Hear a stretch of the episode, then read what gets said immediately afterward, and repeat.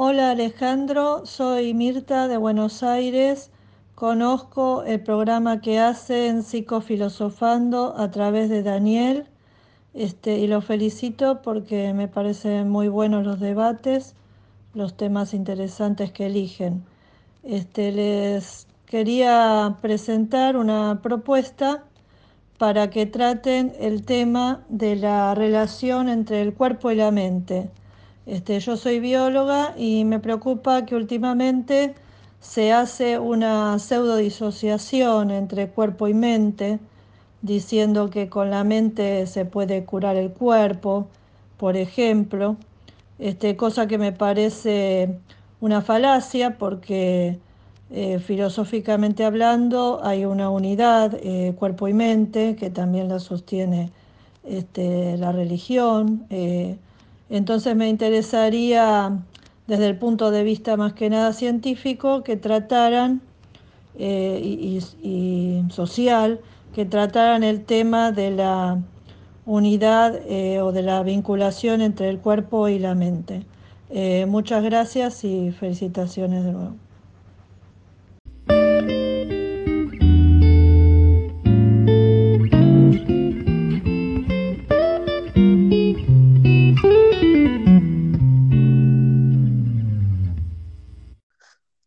¿Cómo están amigos de Psicofilosofando? Estamos en el episodio número 6. Agradezco ya a las personas que nos escuchan, que nos escriben, que nos comparten, y en este caso especialmente a Mirta de Argentina, quien nos ha mandado un audio para sugerirnos este tema que es de suma importancia. El día de hoy solamente contaremos con la presencia del doctor Daniel Schichel, y en este caso yo, Alejandro, que ya me conocerán, soy de México, licenciado en psicología. Y bueno, por motivos académicos, laborales y de su nueva producción de, en efecto, su nuevo disco, Sergio estará tomándose una prórroga y luego estará con nosotros. Para esto de las personas que les gustaba por ahí sus comentarios, pues podamos esperarlo y, regresará con nosotros en la medida de lo posible. Eh, adelantarles que también por este motivo de causas mayores estaríamos integrando a otro español dentro del programa, razón por la cual seríamos cuatro mientras se sumara Sergio, estaríamos tres. No quiero decirles el nombre para que sea sorpresa, pero el siguiente programa ya estaría con nosotros una persona de España colaborando de igual forma. Y, bueno, pues a iniciar con este episodio número seis. Existe una dualidad mente-cuerpo. Daniel, ¿cómo estás? ¿Qué opinas de esto? Hola, ¿qué tal? Eh, Mira, estuve pensando mucho el tema y la verdad es que la cuestión de la mente es una cuestión reciente dentro del campo de la filosofía porque viene a sustituir al concepto de alma. El concepto de alma es anterior, ¿verdad? Entonces, eh, cuando surge la psicología como una disciplina científica, tiene que encontrar su objeto de estudio y lo encuentra justamente en la mente. Pues de ahí viene el concepto de psicología. Psicología quiere decir ciencia del alma, pero como el alma estaba llena de contenido metafísico, era necesario sustituirla por un concepto más neutral que es el de mente. Entonces, ¿qué sería la mente? Sería todo lo que tiene que ver con lo que René Descartes había llamado res cogitans, o sea, todos los contenidos mentales, tales como sentimientos, percepciones, afectos, deseos, miedos, sueños, mientras que él ponía del lado de la res extensa, incluyendo al propio cuerpo, este, todo lo que sería lo material, lo que tiene una extensión, lo que ocupa un lugar en el espacio. Esto dio pie a que se generaran dos líneas de investigación dentro de la psicología, una más orientada hacia el espíritu, hacia la mente, eh, que la podemos encontrar, por ejemplo, en el espiritualismo de Bergson, el filósofo francés, quien habla de la mente como de algo intensivo que tiene que ver con una dimensión temporal, eh, abarcando tanto pasado como presente y futuro, a la que llama el elan vital. Y por otro lado estaría el cuerpo que sería básicamente extenso y sería estudiado por la física.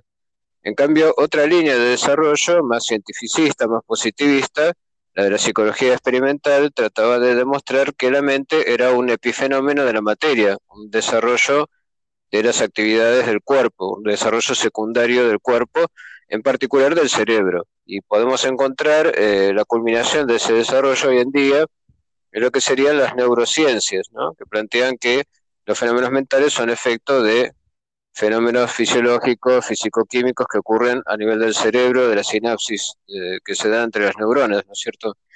Pero eh, aún la neurofisiología, en su versión neurocientífica, plantea que existen estados mentales y lo que hace es establecer un paralelismo entre lo que ocurre a nivel fisiológico y lo que ocurre a nivel mental, lo que percibimos en nuestro propio interior.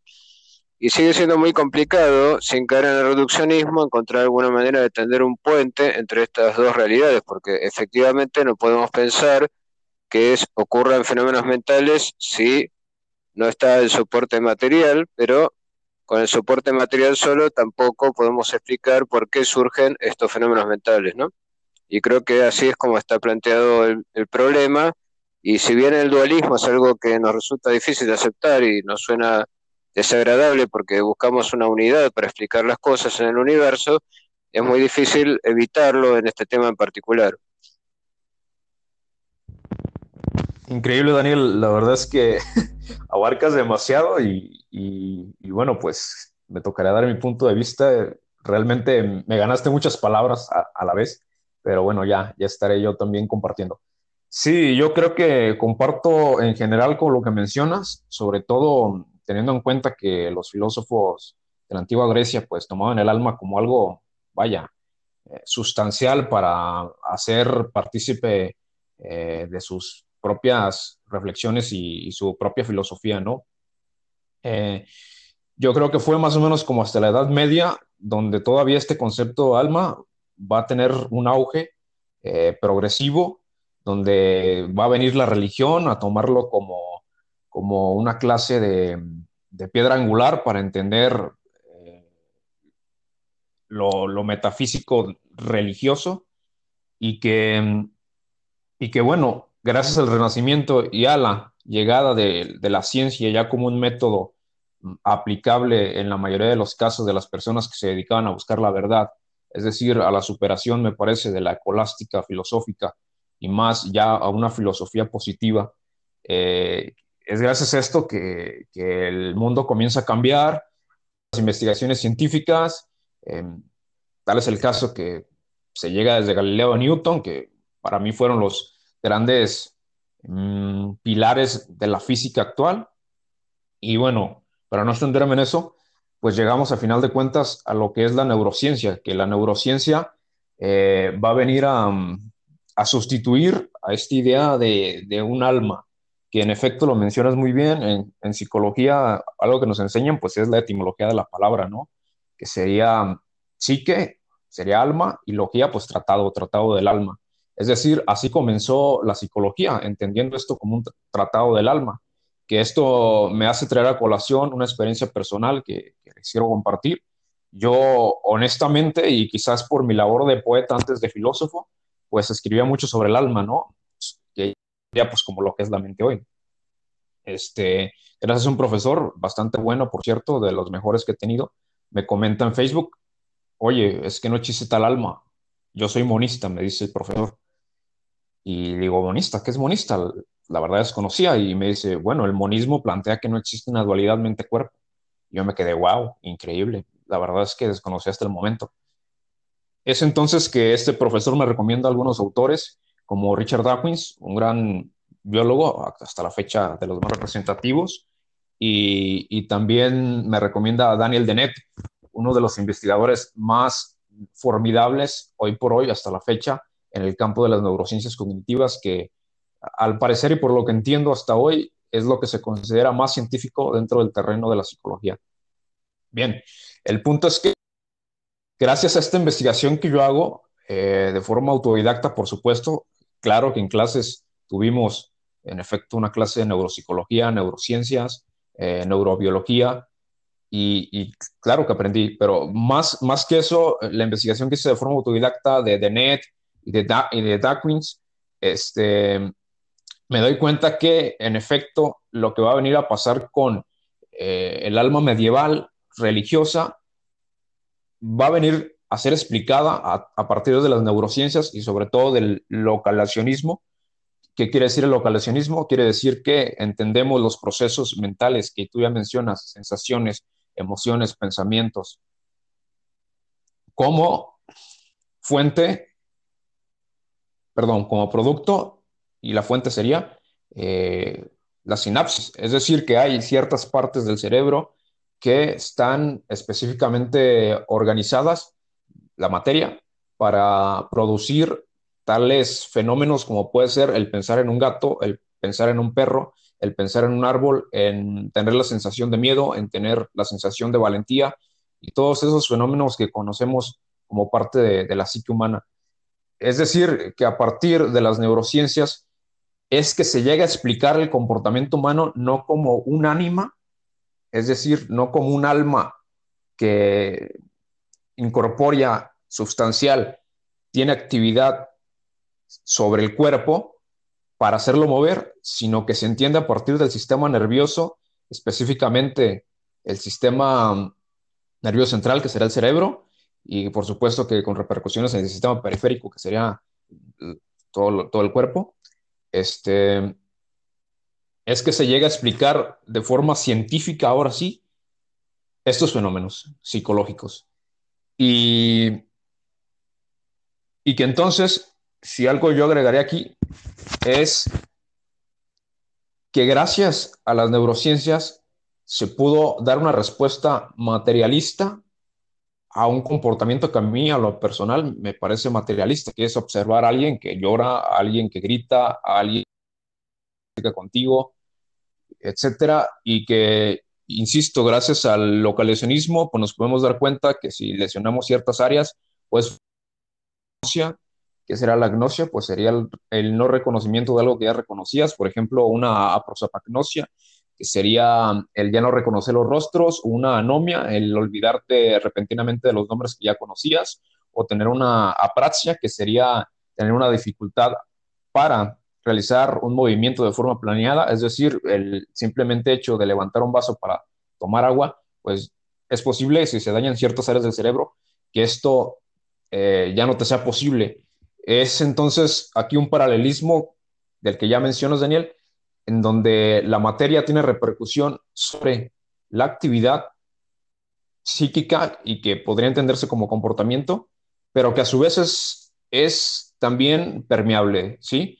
Porque se ha descubierto que personas que pierden cierta, cierta parte del cerebro por alguna lesión o alguna mm, enfermedad eh, cerebrovascular, se reponen. Es decir, hay personas que incluso llegan a perder el habla y cierta región del cerebro, eso se llama neuroplasticidad, por el mero hecho de intentar, intentar, intentar hablar, llega a regenerarse la posibilidad de habla, aunque quizás no un 100%, pero sí en un cierto porcentaje. Es decir, en efecto, estamos hablando de un paralelismo entre mente y cuerpo. Y bueno, para ir cerrando el podcast, pues ahora me gustaría que, tú finalizaras, Daniel, que, nos dieras una reflexión respecto a lo que ya mencionamos. Y, bueno, esta vez quizás sea un poco más corto. Adelante. Sí, estoy de acuerdo con tus observaciones. En general, eh, yo creo que hoy en día no se puede sostener la idea de que puede haber mente sin cuerpo. Eh, eso iría en contra de la evidencia científica y también de la evidencia práctica, bueno, yo he tenido la experiencia de ver a, mi madre perdiendo capacidades este, mentales a partir de una enfermedad muy grave que es el Alzheimer, que es una enfermedad progresiva en la que hay una correlación entre la destrucción de, ciertos sistemas neuronales y, ciertas actividades, pero también he notado que eh, hay algunos aspectos en los cuales ella de golpe se enciende, por ejemplo, al escuchar determinada música que le evoca algo del pasado, como si algo persistiera en ella y me hace pensar como algo eh, que sobreviene a la, a la, materia, a la materia corporal del cerebro y, y en general del cuerpo humano, que se sostiene sobre la complejidad del funcionamiento del organismo pero al mismo tiempo de alguna forma lo supera y se lo apropia y lo utiliza, porque también nosotros tenemos la capacidad de, manipular de alguna manera nuestro propio cuerpo a partir de nuestra cognición, a través de nuestro pensamiento, por ejemplo, creando medicinas que eliminan un dolor de cabeza o cosas así, este, alterándonos a nosotros mismos utilizando nuestro cuerpo en función de determinadas metas, de determinados objetivos, de nuestro deseo inconsciente o consciente, eh, como si fuera eh, un carbón encendido, ¿no? La llama no es el carbón, la llama consume el carbón y la misma llama puede terminar autodestruyéndose al destruir totalmente ese carbón que le da su, su consistencia, su existencia, o bien puede contagiarse y extenderse hacia otros carbones, hacia otro material a partir del cual propagarse, pero también en algún momento si se queda sin combustible inevitablemente se va a extinguir, con lo cual habría que pensar a la mente como algo más del tipo del ondulatorio, quizá del tipo de, del movimiento, del cambio, del proceso, del fenómeno, eh, de lo bidimensional y no tanto de lo corporal, de lo orgánico, sino como algo que ocurre en el cuerpo, pero que es irreductible al cuerpo mismo porque no ocurre en cualquier cuerpo ni ocurre en cualquier circunstancia del cuerpo y que además es lo que conecta el cuerpo con el medio social que lo motiva a desarrollar comportamientos que no podemos reducir a lo puramente corporal como la adquisición de un lenguaje. Esa sería mi conclusión general. Wow, wow, de maravilla. La verdad es que concluyes excelente, Daniel. Sí, este, comparto mucho de lo que dices.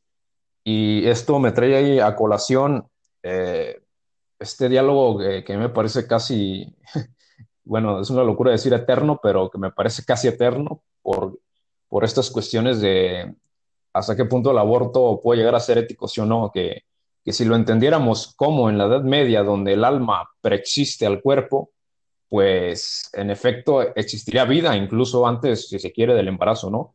Pero ahora creo que estamos siendo más más concretos al tratar al menos de dar una respuesta científica a esto, diciendo que, hay vida a partir del sistema nervioso. Y es así como la ciencia entiende la mente totalmente. Es decir, un individuo, entiendas esto no solamente en la especie humana, sino en el animal, con sistema nervioso, es capaz de sentir y es capaz de tener vida. Es por eso que, que ahora la ciencia ha avanzado bastante y ha tenido gran repercusión en, varios campos, en varias disciplinas. Y si algo yo pudiera agregar es la filosofía de Wittgenstein, que honestamente recién comienzo a investigarlo, así que no estoy seguro si él era dualista, pero por lo que entiendo y por sugerencias de otros autores no lo era, y también suponiendo que viene del Círculo de Viena, donde, donde fue la matriz del positivismo, pues me parece que no es dualista. Y Wittgenstein va a ser una filosofía del lenguaje en tanto en cuanto a la comprensión de la conciencia del otro, no la propia, sino del otro, es decir, la mente del otro, la incapacidad de poder comprender la mente del otro, que, que Wittgenstein diría que el lenguaje, pues, son los límites de mi mundo, ¿a qué se refería con esto? A que eh, a partir del lenguaje uno va a expresar de alguna otra forma la experiencia eh, vívida personal pero que al final de cuentas eso no nos asegura ni siquiera que el otro nos comprenda ni un poquito, ¿no? Significa que ese intercambio simbólico nos sirve para la comunicación, pero no para la comprensión a nivel preciso, es decir, ¿quién dice que tu miedo se siente igual que el miedo de los demás? Nadie. Y que hay varios experimentos mentales, ¿no? Que de hecho lo platicábamos fuera del aire. Eh, uno que se nos ocurrió a mí, a Daniel, y que esto fue una coincidencia, el darnos cuenta que antes, tener un diálogo, es decir, que este experimento lo habíamos hecho mentalmente antes de conocernos, es el experimento del color. ¿Qué pasa si tú a lo que llaman rojo, tú lo ves como azul? Pero, como todos le llaman rojo, pues para ti el azul es rojo, es complejo de entender, pero, pero más o menos va por ahí. Es decir, que hay un color que tú ves pero como le llaman diferente, pues tú crees que todos ven lo mismo, ¿no? Es decir, el símbolo que se asocia al color, pues es la comunicación social y entonces, a final de cuentas, no te vas a dar cuenta si el otro está viendo lo que tú ves como un morado, como un azul, y puede cambiar así de muchas, de muchas em, contraposiciones de color. Otro experimento que este ya no lo planteamos ni Daniel ni yo, sino Wittgenstein, el mismo Wittgenstein, plantea eh, un grupo de cinco personas imaginémoslos, donde cada uno tiene una caja, se les dice que dentro de esa caja hay un escarabajo, pero esa caja no se puede abrir jamás, y entonces cada sujeto suena la caja, y pues al parecer hay un escarabajo, ¿no? En cada uno de los cinco sujetos. Aquí Wittgenstein comienza a reflexionar bastante sobre, imagínense que realmente dentro de cada caja no hubiera un escarabajo igual, que fuera un escarabajo diferente. Empieza a jugar, ¿no? Con esto Wittgenstein. O imagínense que en una caja hubiera algo que suena como un escarabajo, pero que no es un escarabajo, que podría ser, se me ocurre, este, un mayate, quizás una chicatana, ¿por qué no? Entonces, ahora imagínense lo más atrevido, que incluso no existiera tal escarabajo, que solamente existiera el sonido, ¿no? Y aquí es donde Wittgenstein propone, me parece, una, una metafísica eh, más allá de la lingüística, cuando a través de esta filosofía del lenguaje propone que en efecto es complicado saber lo que pasa en la conciencia del otro, ¿no? Que incluso este sí no es experimento de Wittgenstein, sino más bien de, mm, Daniel Dennett, donde plantea que imaginemos un zombie que actuara como humano, se comportara como humano, tuviera eh, las capacidades y habilidades humanas, pero que realmente no fuera humano, ¿no? O sea, que en apariencia su lenguaje, su físico, su comportamiento fuera como un humano, pero que en el fondo estuviera muerto completamente. Es aquí cuando dice que, que será complicado realmente esta comprensión, em, si se quiere, real de una mente con otra. Yo con esto cierro mi reflexión. Este, yo en lo personal creo que el dualismo queda superado con la ciencia, que Wittgenstein llega a una clase de metafísica del lenguaje, incluso científico, cuando dice que incluso la, sinapsis y, los movimientos fisicoquímicos del cerebro, pues van a venir a ser una representación de la mente y no en sí misma la mente. Bueno, yo con eso cierro y pues nada, gracias por escucharnos y Daniel, gracias por haber estado con nosotros. Encantado, como siempre. Entonces nos vemos en un próximo episodio. Insisto, gracias por escucharnos y que tengan un muy buen día. Hasta luego.